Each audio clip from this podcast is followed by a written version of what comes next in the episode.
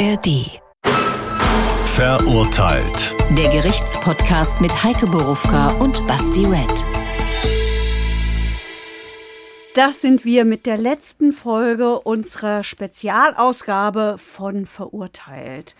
Und in diesen Spezialfolgen geht es fast nur um die Opfer. Wir wissen, dass auch wir, weil wir ein Gerichtspodcast sind, genau wie die Justiz vor allen Dingen die Täter im Blick haben. Deswegen haben wir uns dazu entschieden, dass wir drei Episoden machen und in diesen drei Episoden zeichnen wir den Weg eines Opfers einer Gewalttat nach und zwar den Weg von Petra Emmerich. Ja, und diesen Weg könnt ihr auch früher schon begleiten in Folge 1 und 2 in der ARD Audiothek und äh, trotzdem, um euch wieder reinzuholen, auch die, die Folgen schon gehört haben, hören wir uns auch hier an, was da passiert ist. Der Fall. Petra Emmerich kann nur noch zwei Stunden am Tag arbeiten, seitdem sie im Mai 2021 von einem psychisch kranken Nachbarn unvermittelt zusammengeschlagen worden ist. Er hat auf ihren Kopf eingedroschen und sie lebensgefährlich verletzt. Die einst so reiselustige freiberufliche Texterin ist mittlerweile am liebsten zu Hause. Ihre Altersversorgung ist weg. Seit nunmehr zwei Jahren kämpft sie um Entschädigung. Der Täter ist verurteilt, aber das Urteil ist noch nicht rechtskräftig. Ja, und äh, wenn man sich das mal vorstellt, stellt euch mal vor, ihr seid Opfer eines Überfalls geworden, ihr seid die wichtigste Zeugin, weil euch ist das passiert. Ein Jahr lang schon kämpft ihr darum, in irgendeiner Form eine Entschädigung zu bekommen, aber ihr habt bislang noch keinen einzigen Cent gesehen. Die psychischen Folgen, die ihr habt, die sind massiv. Ihr habt ein Trauma und genau so geht es Petra in dem Moment, in dem das auf sie zukommt, wovor viele Angst haben, nämlich der Prozess sie selbst selber sagt dazu. Also ich glaube, wenn einem sowas passiert, so richtig Shit happens alleine, das kann man sich gut vormachen. Ja, also das versuche ich auch und sage, oh komm, das Leben geht weiter. Aber das ist was, das man ähm, nicht aus dem Bewusstsein rausbekommt, dass das passiert ist. Also ich habe die Gewalt erfahren, ich habe sie erlebt, also weiß ich, dass sie da ist. Und hinzu kommt, dass monatelang dieser Mensch, der ihr das angetan hat, nämlich der Täter, der sie überfallen hat, als sie eigentlich nur eine Klingel austauschen will, ein Mensch, den sie überhaupt nicht kennt, den sie nicht provoziert hat, der sie zusammengeschlagen, niedergeschlagen hat mit all diesen Folgen, die das dann hat, dass dieser Mensch bis zum November 2021 auf freiem Fuß ist. Dann hat sich das nämlich geändert, worüber du dich, Basti, schon in den ersten zwei Folgen äh, zu Recht aufgeregt hast. Was hat sich da jetzt geändert? Dann ist er untergebracht worden. Warum dann erst? Weil es dann ein Gutachten gegeben hat. Ein Gutachten und in diesem Gutachten steht drin, dass, boah, ich weiß, da regst du dich völlig zurecht jetzt auf. Da steht drin, dass dieser Mann psychisch krank ist. Ja, ach ja. Uiuiui. Jo. Das ist ja gut, dass es Gutachter gibt. Das hätte ich jetzt aus der Faktenlage, die ich hier aus den ersten zwei Folgen und jetzt Anfang der dritten habe, nicht gedacht. Gut. Ich habe gedacht, es sind ganz normale Typen. Wie kann man den unterbringen wollen, den armen Kerl? Gut, also der hat äh, leidet unter einer chronisch paranoiden Schizophrenie. Also Was auch nicht geil ist, das müssen wir schon sagen. Nee, und ähm, deswegen jetzt mal eine, brech mal eine Lanze sowohl für Justiz als auch für äh, Gutachter äh, herzugehen und zu sagen, jo, der ist irre, sperr den mal weg ist halt auch ein bisschen arg einfach, weil da könntest du relativ schnell relativ viele Menschen wegsperren. Ja, ich wüsste eine Menge. Ich glaube nicht, dass es hier darum geht, dass da sorglos mit dem Gutachten umgegangen wurde, sondern dass die zeitliche Spanne schon krass ist. Na klar. Weil das erste Indiz, dass mit dem was nicht stimmt, hat man ja mit der Tat und du hast ein Opfer, was unglaublich leidet und was ehrlich gesagt auch in Gefahr ist. Und richtig, weil, wer sagt denn, dass der nicht nochmal zu der Dame kommt? Zumal er ihre Adresse aus den Akten hat. Zumal die sich auch vorstellen kann, wirklich beenden konnte der nicht, was er vorhatte. Vielleicht wollte er mich umbringen. Ja, ganz genau. Und wir haben die Aussage äh, der Polizisten ja sofort, boah, der erzählt hier verworrenes Zeugs. Ja. Unmittelbar nach der Tat. Also ja, du hast völlig recht, es gab genügend Hinweise. dass dieser Mann möglicherweise gefährlich sein könnte und sich sowas vielleicht auch wiederholen kann. Gut. Also die Staatsanwaltschaft hat ihm vorgeworfen, gefährliche Körperverletzung, versuchte schwere Körperverletzung. Ähm, der ist vorher auch schon ein bisschen mal aufgefallen gewesen. Insofern brechen wir jetzt mal ganz kurz aus, gucken mal klitzeklar, aber wirklich nur ein kleines bisschen auf diesen Mann. Der ist vorbestraft äh, wegen Betäubungsmitteln und Betruges. Also der war wegen Körperverletzungssachen vorher nicht in Erscheinung getreten und nicht aufgefallen. So, jetzt sind wir unmittelbar vor dem Prozess und kehren sofort wieder zurück zum Opfer, äh, dem wir ja diese Spezialfolgen widmen. Und für dieses Opfer bedeutet dieser Prozess, was Prozesse, glaube ich, immer für Opfer bedeuten. Sie warten ewig darauf, in diesem Fall ein Jahr lang. Ähm, sie wollen, dass dieser Mensch verurteilt wird und das macht nervös. Da hast du Angst. Du weißt, du wirst ihn wiedersehen. Sie sagt, sie habe sich ziemlich gut auf diesen Prozess vorbereitet. Petra hat sich vom Weißen Ring begleiten Okay. lassen. Aber das ist ja so eine psychosoziale Funktion, die die einnehmen. Und ihr Ziel war, ich gehe nicht in die Wut rein. Das erlaube ich mir nicht. Das mache ich nicht. Ich gehe dahin und ich würde das mal so formulieren und ich erledige das. Jetzt, Ehrlich gesagt wirkt die sehr stark. die ist total stark, Weil diese den Frau. Umständen entsprechend hat die schon krasse Mindsets. So mit dem Kampfsport haben wir in Folge 2 gehört. Du hast jetzt gesagt, die geht nicht in die Wut rein. Das heißt, die ist selbst reflektiert, die beschäftigt sich mit sich. Also Ja. Ja, und die erkennt auch immer, und das hat sie ja vom, im Grunde genommen von Anfang an, das ist ja schon im Krankenhaus erkannt, an welcher Stelle brauche ich Hilfe und schafft das nicht mehr alleine. was auch eine Stärke ist. Absolut. Äh, Das fehlt leider vielen Menschen, ja, diese Stärke. Also was wir in vielen Städten äh, mittlerweile ja zum Glück haben, ist eine Zeugenbetreuung, die Opfer vor allen Dingen und ähm, also die Zeugen begleitet, aber Zeugen sind ja häufig auch Opfer, ähm, die sich auskennen mit also Themen wie Retraumatisierung, die mit dir da reingehen, die sich vorher zum Beispiel mit dir treffen und dir einen Gerichtssaal zeigen. Die meisten Menschen sehen zum ersten Mal in ihrem Leben einen Gerichtssaal. Du warst ja schon am Gericht, du weißt, wie diese Atmosphäre da ist. Das ist ja nicht kuschelig am Gericht, überhaupt nicht sondern das ist, und wenn du dir vorstellst, du sitzt da vorne und alle klotzen dich an und es kommt jetzt auf dich drauf an, plus du bist mit allem beschäftigt, was da in dir Und du weißt, gerade, jeden Moment kann der um die Ecke kommen. der ist da. Ja, ganz genau. Ganz genau. Also ich habe getroffen Erik Holschuh. Erik Holschuh, den kenne ich schon sehr, sehr lange. Er begleitet auch schon sehr, sehr lange Opfer am Landgericht in Frankfurt und ich habe mich äh, mit ihm unterhalten und er hat mir das dazu gesagt.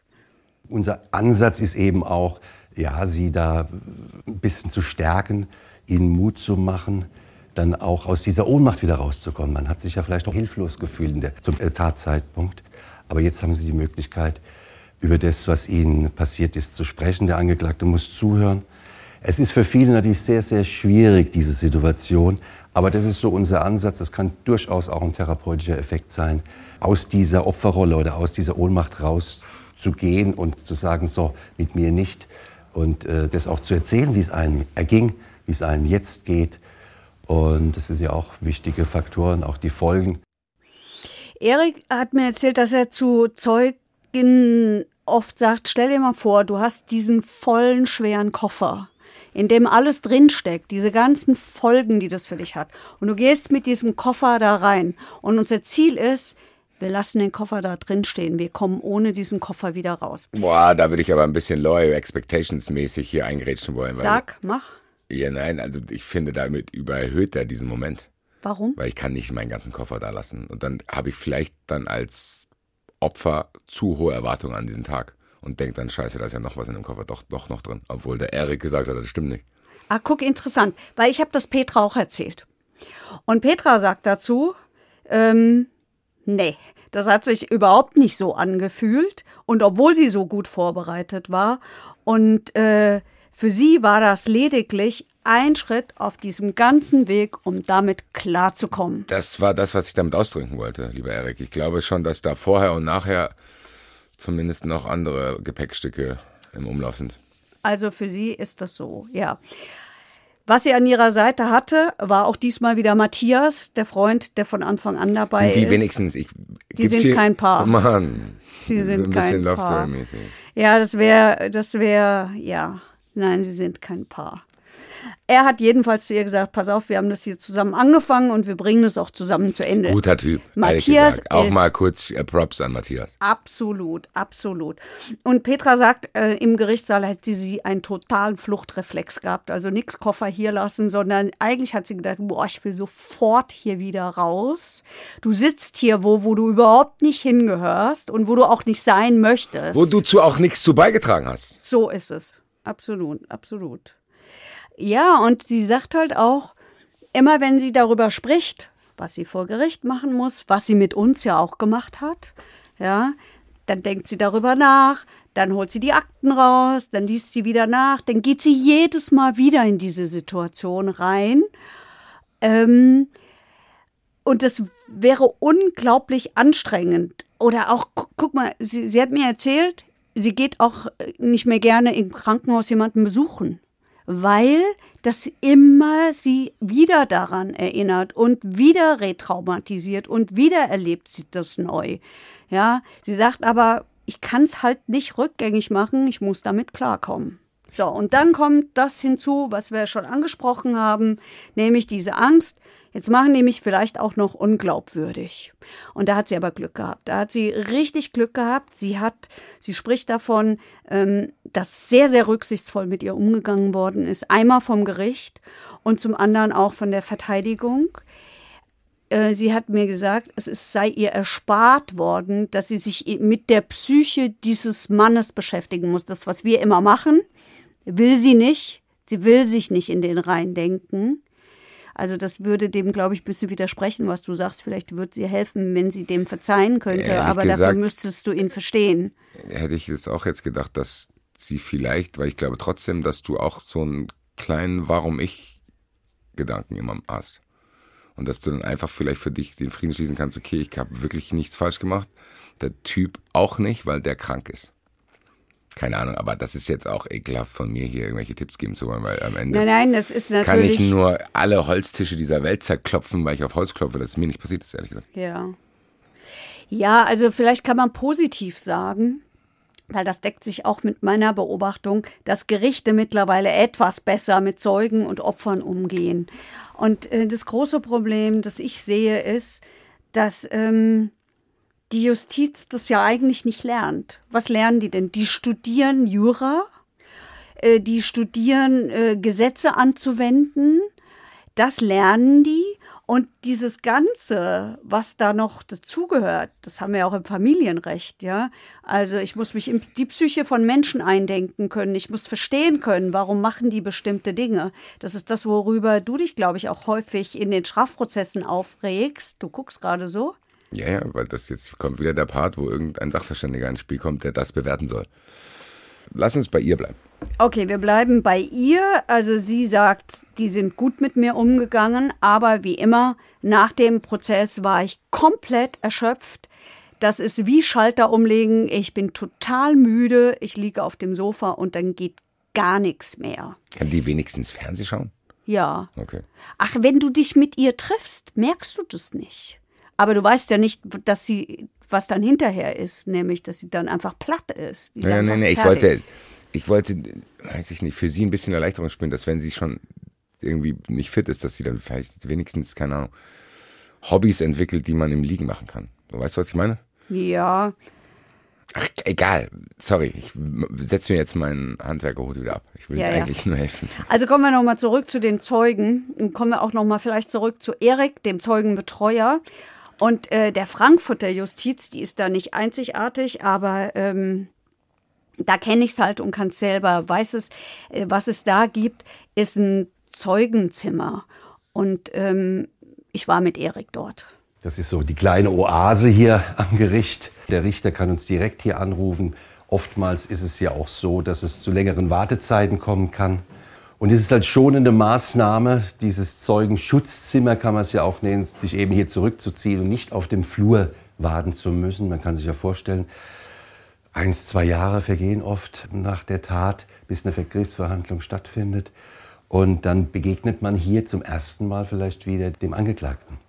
Und dann sitzen ja alle auf dem Flur draußen. Ne? Schon mal das alleine. Wobei das Zimmer natürlich jetzt nicht für alle Zeugen ist, sondern nur für die Zeugen, die auch von uns betreut und begleitet werden. Und genau an der Stelle glaube ich auch, auch das ist ein eklatanter Fehler, den die Justiz macht, den dieses System Justiz macht. Die haben die Psychen der Menschen nicht so richtig im Blick. Weil, das musst du dir mal überlegen, du bist Opfer einer Straftat geworden. Du bist Zeuge in einem Prozess. Du musst in dieses Gericht, wo du nicht hin willst und wo du nicht hingehörst. Und dann hockst du auf dem Gang rum. Du weißt, wie Gänge in Gerichten aussehen. Die haben nichts mit diesen schicken Dingern aus den Krimis zu tun, sondern die sind nüchtern. Und da sitzt du und sitzt du und sitzt du. Das zermürbt nicht nur, sondern da triffst du Menschen, die du nicht treffen möchtest. Ja, aber ehrlich gesagt, habe ich hier auch einen Impuls, dann diese, Leute zumindest, die dieses System repräsentieren, zu verteidigen. Wahrscheinlich haben die auch keine Zeit. Dann, weißt du, was ich meine? So. Ich muss doch nur einfach Räume schaffen, wo die hingehen können. Oder ich muss mir die nein, Prozesse aber eigentlich, so. eigentlich müsstest du die betreuen und dafür brauchst du Personal. Du müsstest ihnen einen Ort geben, wo sie einigermaßen geschützt sind. So wie er das sagt, ein Zeugenschutzzimmer, wo sie einfach sitzen. Ja, aber da muss ja auch der Erik sein. Nee. Da musst du einfach nur da musst du erreichbar sein, darum geht's doch. Oder du musst als Gericht vielleicht mal auf die Idee kommen, nicht sei- alle Zeugen morgens um 9 Uhr zu laden, sondern sie gestaffelt zu laden. Weil der Zeuge, der um 9 geladen ist, vielleicht erst um 12 aussagt. Und dann sitzt der drei Stunden rum, überleg dir das mal. Hat sowieso Angst davor. Ja, ich, ja, ist ein Aspekt, wo ich bei dir bin, aber für mich nicht der größte. was ich beobachte, ist, dass die, die, die sowohl RichterInnen als auch StaatsanwältInnen und so, die sind ja nicht unempathisch. So ist es ja Das gar nicht. ich ja. Das die verstehen das, das ja. wollte ich damit sagen, aber dann ist vielleicht einfach nicht genug Kapazität da, dass man das leistet. ja, deswegen sage ich ja, das ist ein Fehler im System Justiz. Und ich wollte quasi diejenigen, die jetzt das System Justiz vertreten, quasi verteidigen, weil die wahrscheinlich auch Bock drauf hätten und das vielleicht auch sehen, aber nicht leisten können von den Kapazitäten her. Ja, aber manche eben vielleicht auch nicht auf die Idee kommen. Zum Beispiel Opfer zu informieren, wie ihre Verfahren eigentlich ausgegangen sind.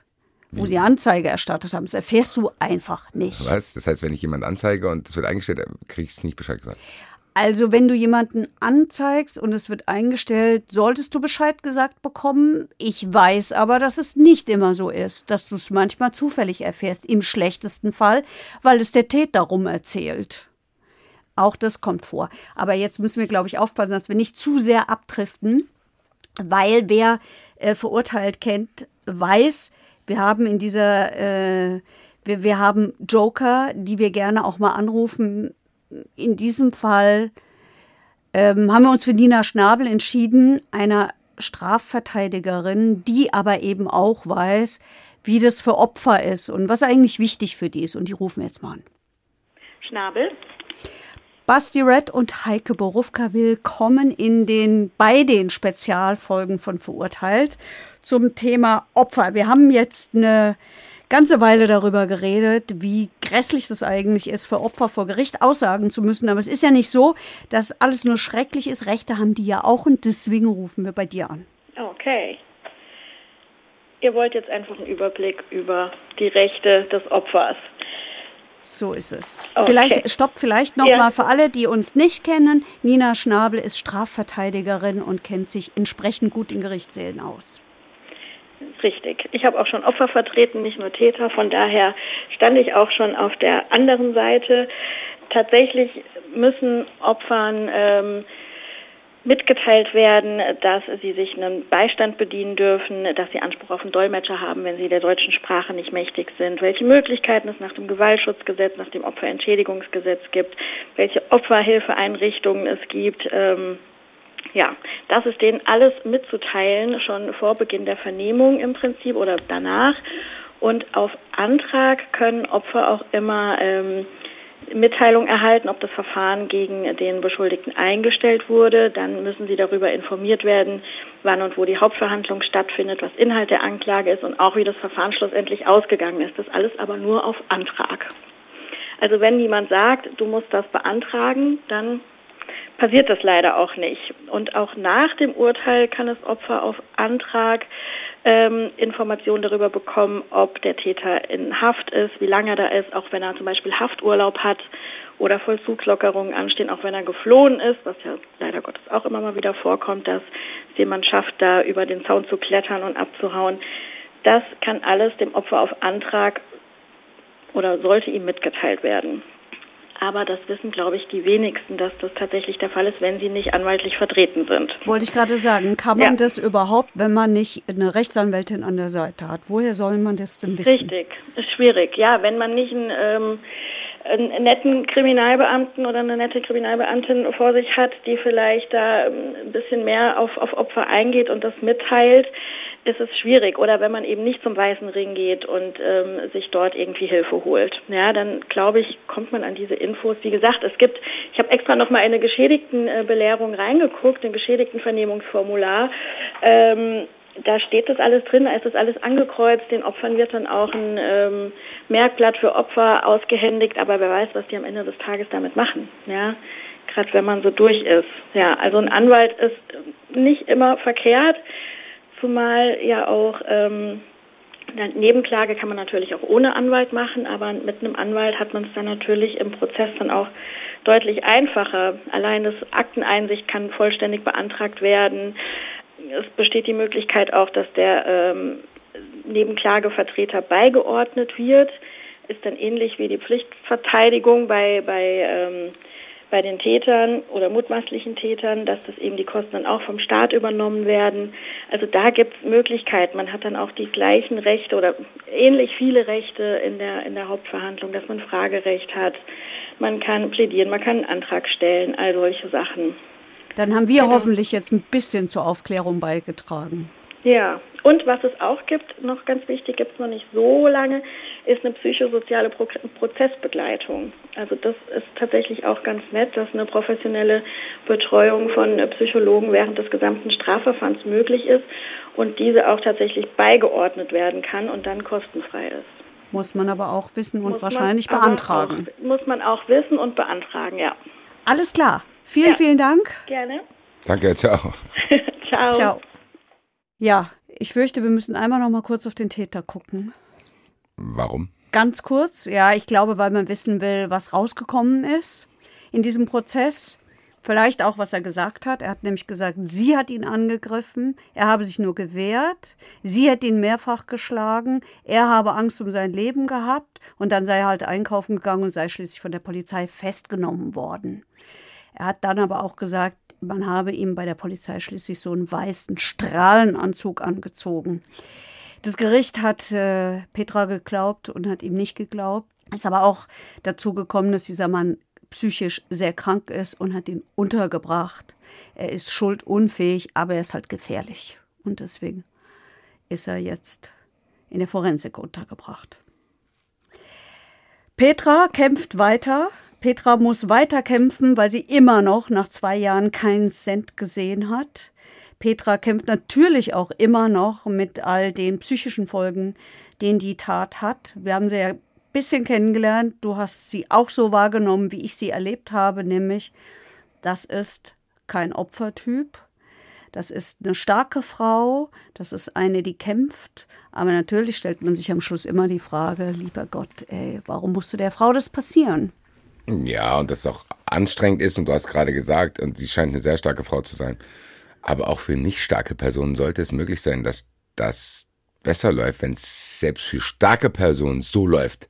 Dann will ich nicht wissen, wie das für eine Person, die vielleicht nicht diese Kraft aufbringen kann, dann weitergeht. Also ich glaube, da muss man vielleicht tatsächlich, äh, und da können wir auch zu beitragen, haben wir vielleicht hoffentlich mit den drei Spezialfolgen äh, ein bisschen mehr drauf schauen, äh, was das mit den Menschen macht, was da so abgeht.